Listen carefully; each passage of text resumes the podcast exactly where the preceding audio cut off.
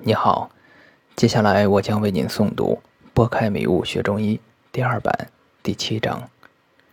四时之气各有所在，精确判断该补泻的穴位。在临床上，只知道该针刺哪条经脉是不够的，还要知道该刺经脉上的哪一个穴位。这里首先要说明的是，胸、腹、肩、背部的穴位不是经脉穴。只是这些穴位正好与经脉走行部位重合，《内经》没有把这些穴位归为经脉穴。肾腧、肺腧等穴位不是膀胱经脉气所发的穴位，没有调节膀胱经气血的作用。经脉脉气所发的穴位主要集中于肘膝关节以下，这些穴位主要是五脏五腧、五五二十五腧、六腑六腧、六六三十六腧。这些穴位就是井、营、腧、元、经、合，五经穴原穴与腧穴重合为一穴。不仅经脉数量上阴经少一条，就是经脉上的腧穴数量阴经也少一穴。可见中医处处均合天地道理。在继续讲如何精准选穴之前，请读者自学一下《灵枢经》本书，记住这些特定穴的定位。有几个穴位，《内经》与针灸学教科书所取的位置有差异，应以本书内容为准。以主五腧奈何？岐伯曰：脏主冬，冬次景，色主春，春次迎。时主夏，夏次疏，阴主长夏，长夏次经，胃主秋，秋次和，是为五变，一主五书。灵枢经顺气一日分为四时，内经的选穴是根据四时而定，就是冬次景，春次迎，夏次疏，长夏次经，秋次和。这里千万不要理解错了。认为冬天的时候所有病人都针井穴，这个一定是错的。我们不是给天地治病，而是给人治病。所以，这个冬不是指天地处于冬天，而是人身的血气处于冬天状态。就是说，如果病人当下处于冬天的水象，就针刺井穴。当人处于冬天，其脉象特点为冬脉实，外象也是冬天凋零的象，特点为诸病水液澄澈清冷。病人的疼痛特点为寒痛，冬气在骨，即人处于冬状态，气血多收敛于骨，所以病变部位多为骨，病人多表现为骨痛。其余几种状态以此类推。当人处于春天木象。针刺营穴，脉象特点为春脉弦，外象为拘谨象，特点为诸风调弦，诸暴强直。疼痛特点为不舒展的紧痛。春气在筋，病变部位多对筋，病人多表现为筋短或筋痛。当人处于夏天火象，针刺腧穴，脉象特点为下脉沟，外象为过盛的亢奋象，特点为。诸热冒赤，诸痛痒疮，诸筋骨力，诸丧神手，诸逆冲上。疼痛特点为过盛拥堵的胀痛。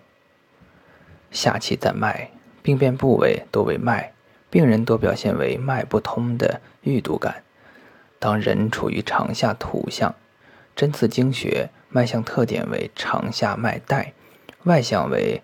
黏腻不爽象，特点为诸湿肿满，疼痛特点为不能运化的痛而沉重。长下气在肉，病变部位多为肉，病人多表现为高肥之后的沉重。当人处于秋天金象，针刺合穴，脉象特点为秋脉毛，外象为凋落之象，特点为。诸气愤郁，疼痛特点为内里空虚的空痛，或隐痛，或麻，或木等。秋气在皮毛，病变部位多为皮肤。病人多表现为弥漫的表浅的疼痛。目视之治病也则不然，治不本四时，不知日月，不审逆从，病行已成，乃欲微针治其外，汤液治其内，粗攻汹汹，以为可攻，故病未已，心病复起。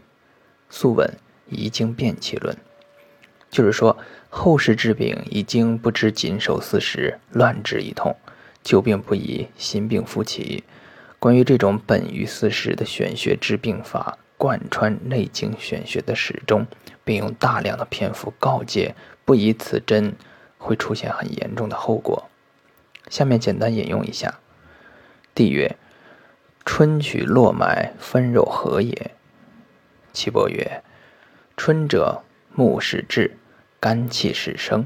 肝气急，其风急，经脉长深，其气少，不能深入。”故取络脉分肉间。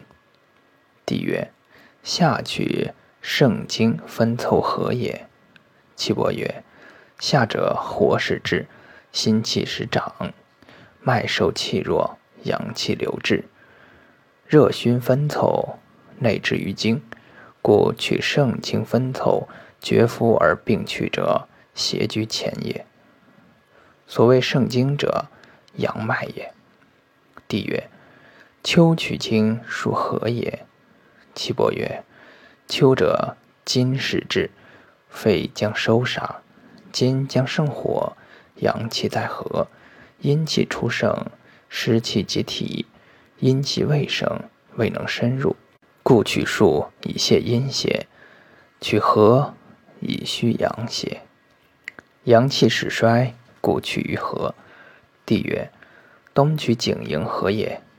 岐伯曰：“冬者，水始至，肾方闭，阳气衰少，阴气兼盛，聚阳浮沉，阳脉乃去，故取景以下阴，逆取营以实阳气。故曰：冬取景营，春不求拗，此之谓也。”素问《水热学论》。是故春气在经脉，夏气在孙络，长夏气在肌肉，秋气在皮肤。冬气在骨髓中。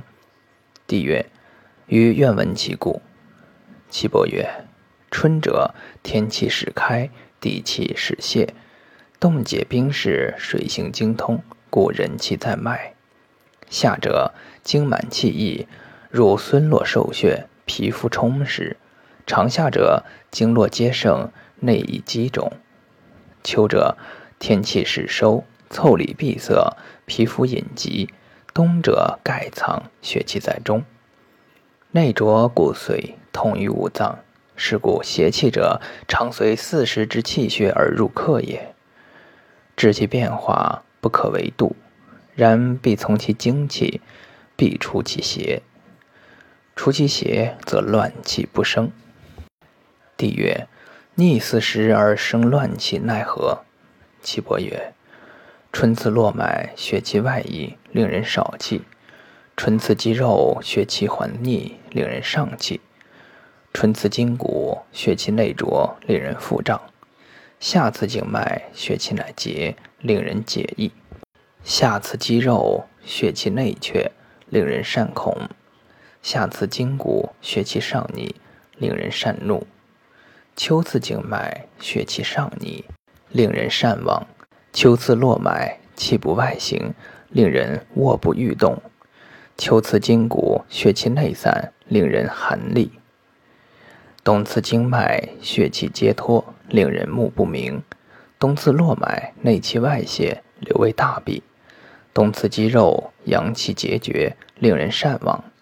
凡此四十次者，大逆之病，不可不从也。反之，则生乱气，相因病焉。故次不知四时之经，病之所生，以从为逆，正气内乱，与经相搏，必神久后，正气不乱，精气不转。素问：四时次逆从论。故曰：病有在毫毛腠理者，有在皮肤者，有在肌肉者，有在脉者，有在筋者，有在骨者，有在髓者。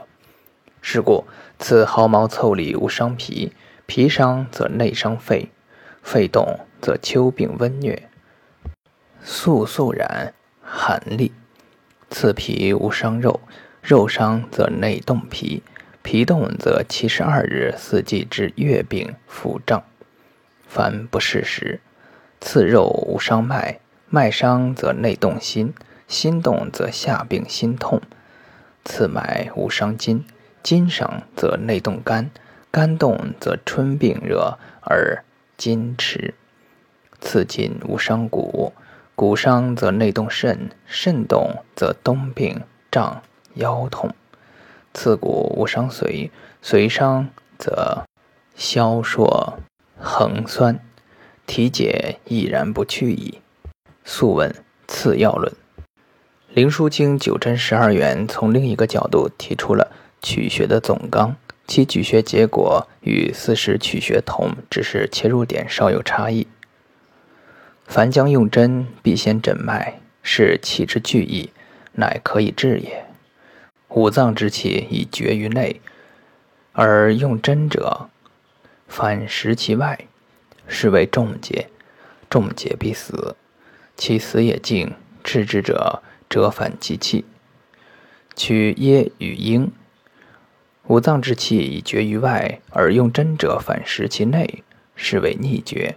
逆绝则必死，其死也燥。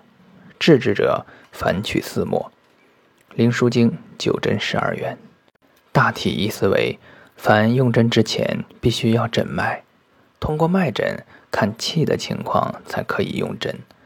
五脏之气已绝于内，脉象特点为浮散无力，脉管内里空虚，此时不可以用针刺四肢末梢。治疗选穴应为靠近耶与阴的部分。如果脉象稍空，可以取肘膝关节附近的穴位。脉象越实，越往四肢末梢取穴。同样，五脏之气已绝于外，脉象特点为沉紧。此时不可以针刺内里的穴位，治疗方法为针四末。如果脉象稍实，可取指关节附近的穴位。脉象越虚，越往肘膝方向取穴。选穴还有一个小问题，是关于两泻一补、两补一泻的。《灵枢经》中提及这个两与一，是指针刺的穴数。两泻。就是指对两个穴位用泻法，一补就是指对一个穴位用补法。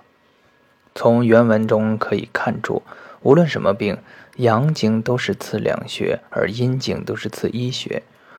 五腧穴每个特定穴都对应特定的实相，每个病人当下都只能处于一个实相。表里经的五腧穴只能各选一个治疗特定实相的穴，这样。阴经与阳经各选了一个穴，还需要在阳经上再选一个穴，这个穴位一定不能对应实相，那就是阳经的原穴。朱元安和以知六书，岐伯曰：“元独不应五时，以经合之，以应其数。”《灵枢经》顺气一日分为四时，说明原穴就是为了应两泻一补、两补一泻中的二数。故每一经的治疗选穴为阳经的特定穴、阳经的原穴、阴经的特定穴。明白了应该补泻的穴位，还需要知道补泻的顺序。选取的三个穴位并不是同时进行针刺，针刺的治病原理是用针来调整人体气血的分布。为了更好的调整气血分布。针刺要让气血的运行方向越专一，效果越好。因此，针刺的时候，保持体内只有一根针，效果最好，调整气血的力量最强。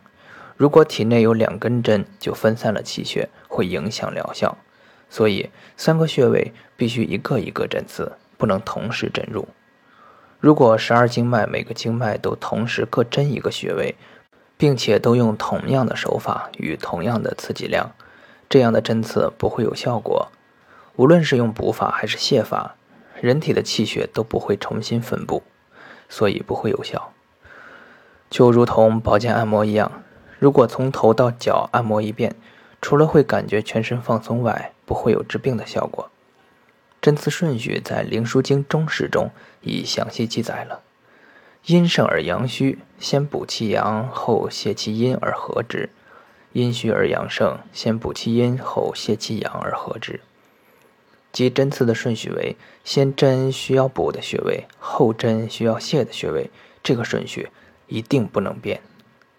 我的经验是，针刺选穴，首先必须正确选取该补泻的经脉，这是取得疗效最关键的一步。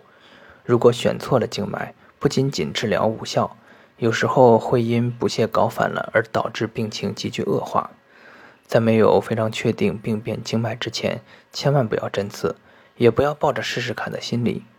针刺要求手如卧虎，就是一定要谨慎，一旦针错，病人可能会有生命危险。经云：“针能杀生人，不能起死者也。”不明道而用针杀人如挺刃，针调动人体气血的能力远远超过大家的想象。如果病人没有了胃气，我们是没办法用针救活的。只要选对补泻的经脉，即使是穴位上稍微有一点偏差，针刺也会有效。当然，如果穴位偏差大了，也会有很大的副作用。尤其是病人脉很虚却针刺了井穴，或者脉很实却针刺了合穴，都会使病人病情恶化。选对经脉是取得疗效的前提，在选准穴位，针刺便可以有如风吹云般的特效。